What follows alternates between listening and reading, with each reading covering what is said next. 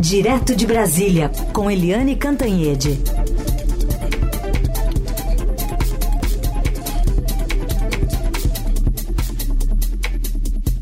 Oi, Eliane, bom dia. Bom dia, Heisen, bom dia, ouvintes. Bem-vindo de volta. Obrigado, Eliane, obrigado. Bom, bem-vindo também a essa uma operação um dia, no outro também, né? Hoje, nova operação da Polícia Federal, agora como alvo Carlos Bolsonaro. É, Heisen, é, Heisen, a coisa tá subindo, né? A coisa tá é, saindo é, da periferia e indo para o centro da discussão.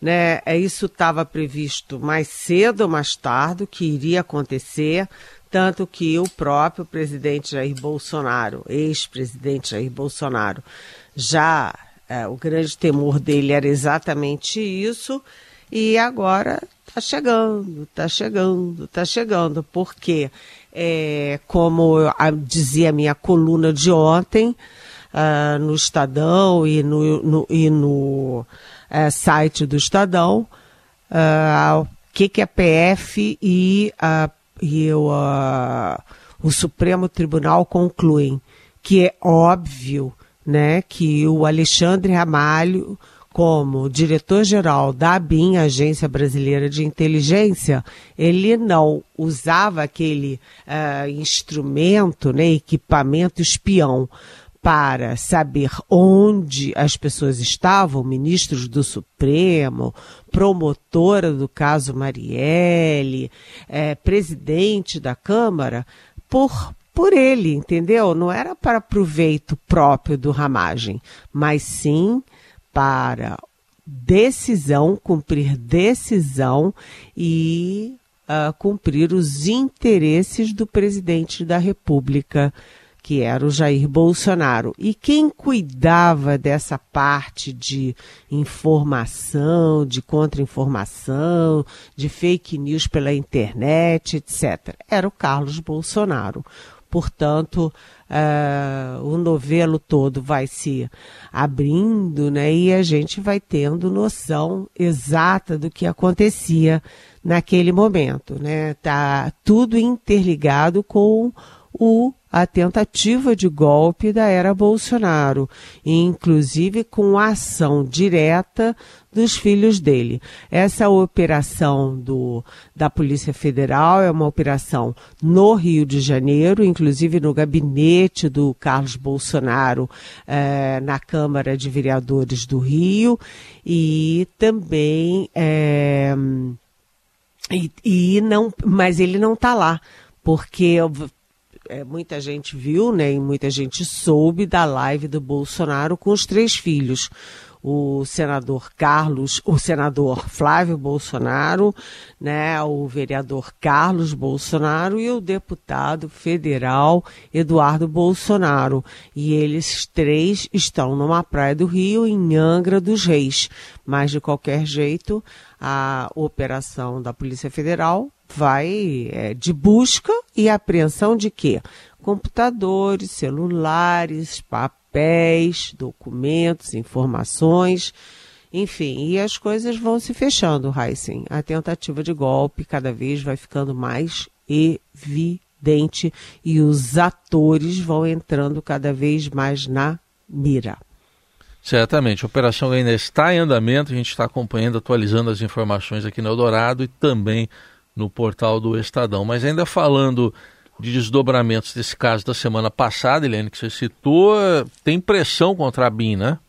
É, com certeza, porque uma das acusações da Polícia Federal é de que havia ou há ainda um conluio entre a atual direção da ABIN, já colocada lá pelo presidente Lula, uh, com os antigos diretores, a antiga cúpula da agência de inteligência. Então, isso joga os holofotes também, uh, ou põe na mira né, o diretor-geral atual da ABIN que é o delegado da Polícia Federal, Luiz Fernando Correia.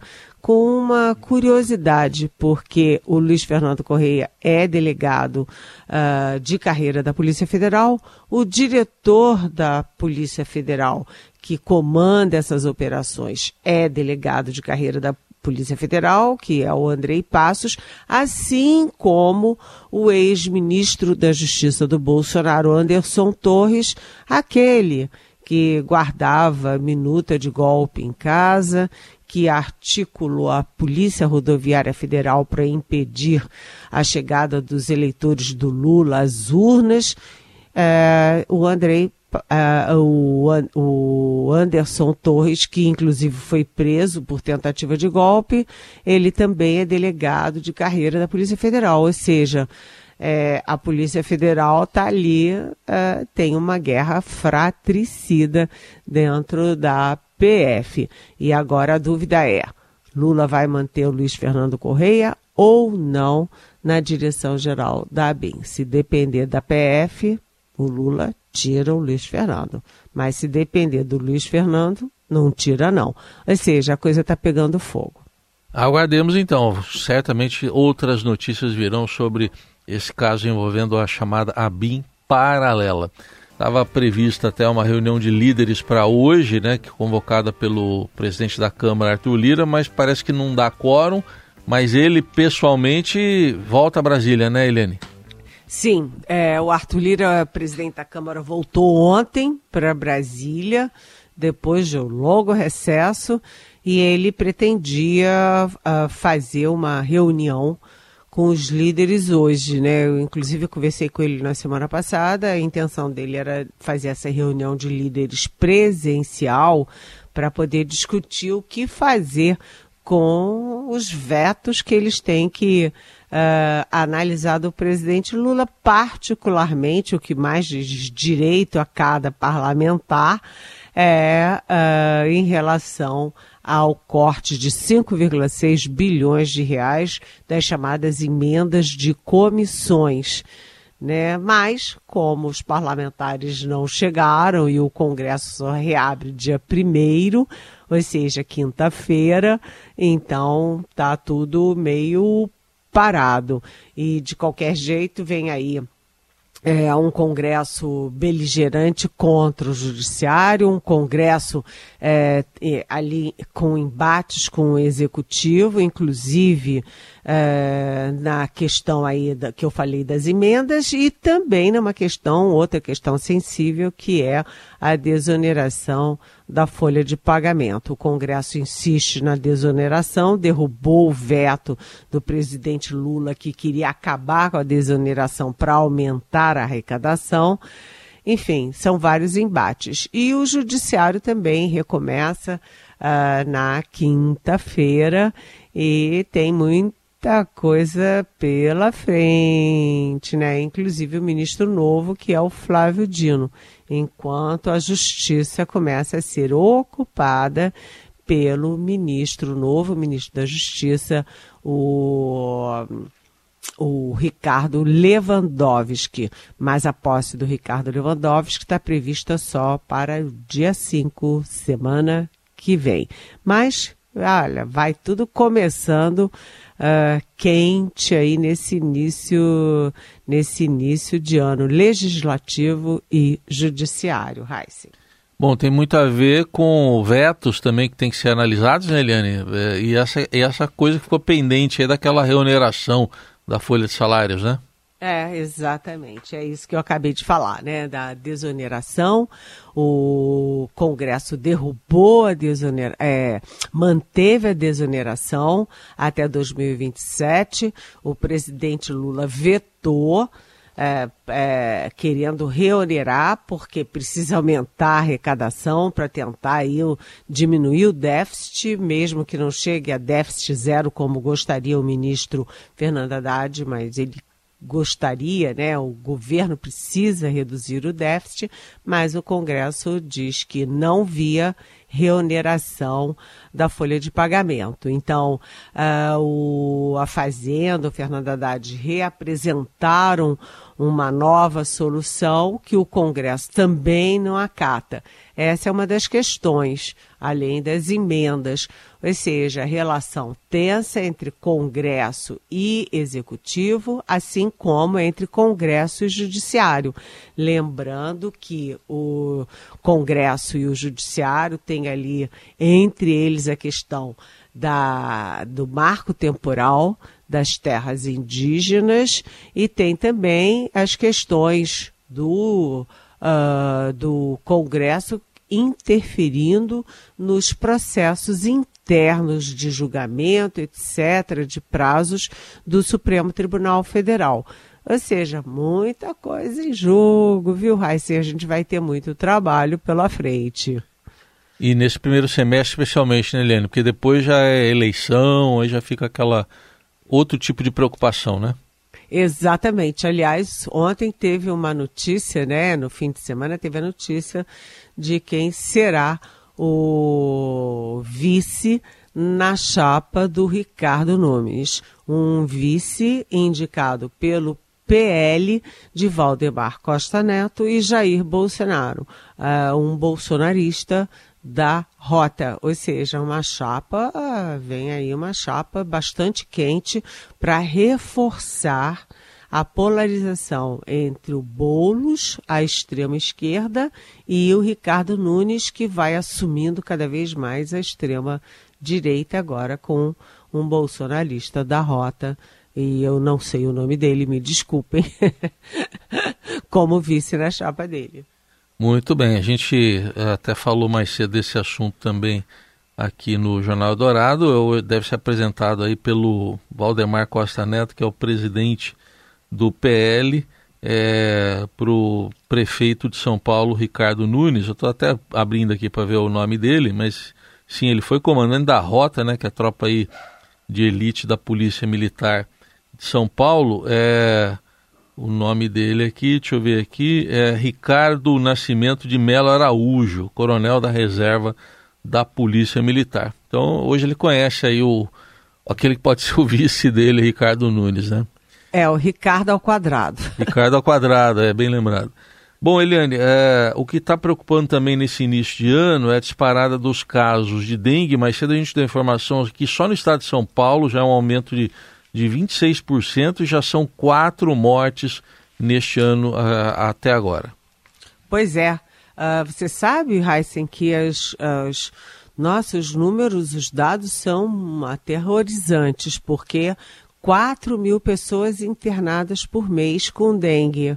Né? Brasília também está na rota. Né, já tem 12 mortos no país, pelo menos até sexta-feira, não sei se esse número aumentou né? É, 4 mil internações e a coisa está se espalhando porque o mosquito da dengue, que é o Aedes aegypti, ele gosta de ambiente úmido e de água parada. Né? Nessa época de muita chuva, o que não falta é água e água parada. Então a coisa está muito feia. Eu já tive dengue, vou te confessar. Dengue é horrível. Eu fiquei cinco dias internada. Né? Nos primeiros dias eu não conseguia ficar em pé e não conseguia nem tomar água.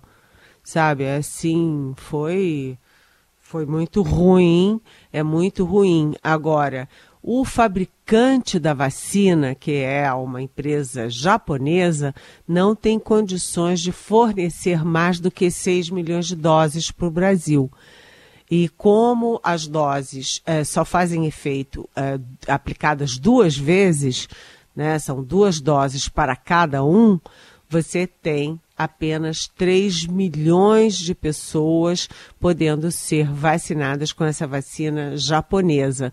Uh, o Ministério da Saúde re se reuniu na semana passada, fez uma coletiva explicando que a prioridade são uh, por questões geográficas, né, onde está tendo mais casos, e também por questão etária, dos seis aos, é, enfim, de criança até adolescente, com atenção aqui para os nossos ouvintes Quem tem mais de 60 anos, quem está grávido, quem tem comorbidade, não pode tomar a vacina. Fica o alerta aí, né? E importante também dizer que é, bom, tem uma campanha aí de fake news até, né? Já estão atribuindo a ivermectina poderes para prevenir a dengue. É tudo mentira, tudo fake news. Tem muitos epidemiologistas desmentindo, né, Helene? Pois é, aí já vem cloroquina, ivermectina, daqui a pouco está lá o Bolsonaro é, correndo atrás de EMA com cloroquina e ivermectina, mas gente, não acredite em fake news, não acredite em falsos médicos que põem um jaleco branco, vão para a internet é, ensinar coisa errada, sabe? Não, não seja trouxa, não caia nesse tipo de é, malandragem, de fake news, de mentira que afeta não só eleições, não afeta só a política, mas afeta a sua saúde e pode até ameaçar a sua vida. Vamos ter cuidado, vamos ouvir as autoridades constituídas. E as autoridades constituídas são Organização Mundial da Saúde, OMS, Ministério da Saúde no Brasil e secretarias estaduais de saúde. Além, claro, das entidades especialistas em saúde pública, como é, Fiocruz, Butantan, etc. Ou seja, não brinque com a sua saúde como essas pessoas de má fé brincam tentam brincar com a sua e a nossa saúde. Certamente, fica aí o alerta, né? Que a gente reitera aqui, falamos desde cedo disso aqui também, e agora reiterado aqui pela Eliane, falando com conhecimento de causa também de alguém que é, sofreu com a doença, né? Que se, como ela bem descreveu aqui, tudo que sofreu com a doença, ah, e a gente continua acompanhando e monitorando, e olha, esses dados aí que a Eliane testou aqui, podem ser ainda piores, né? Porque são dados que costumeiramente são revisados, né, Eliane? O próprio Ministério da Saúde diz isso. Então podem ser revisados para cima esses dados que preocupam, especialmente São Paulo, Brasília e também Minas Gerais e ainda no Acre. Pois é, e uh, inclusive isso é uma guerra. Tanto que o Exército, né, o Ministério da Defesa, já se dispôs a distribuir uh, tropas, né, soldados, para ajudar na prevenção. E a pior coisa que pode acontecer é as próprias pessoas não se protegerem dentro de suas casas. Atenção, não deixe pires com água parada, não deixe vasos com água parada, não deixe nada que possa reproduzir o Aedes aegypti. É, cada um tem que fazer a sua parte. Fica o recado aí. Eliane Cantanha de volta amanhã aqui ao Jornal Eldorado. Obrigado, boa semana, até amanhã. Até amanhã. Beijão.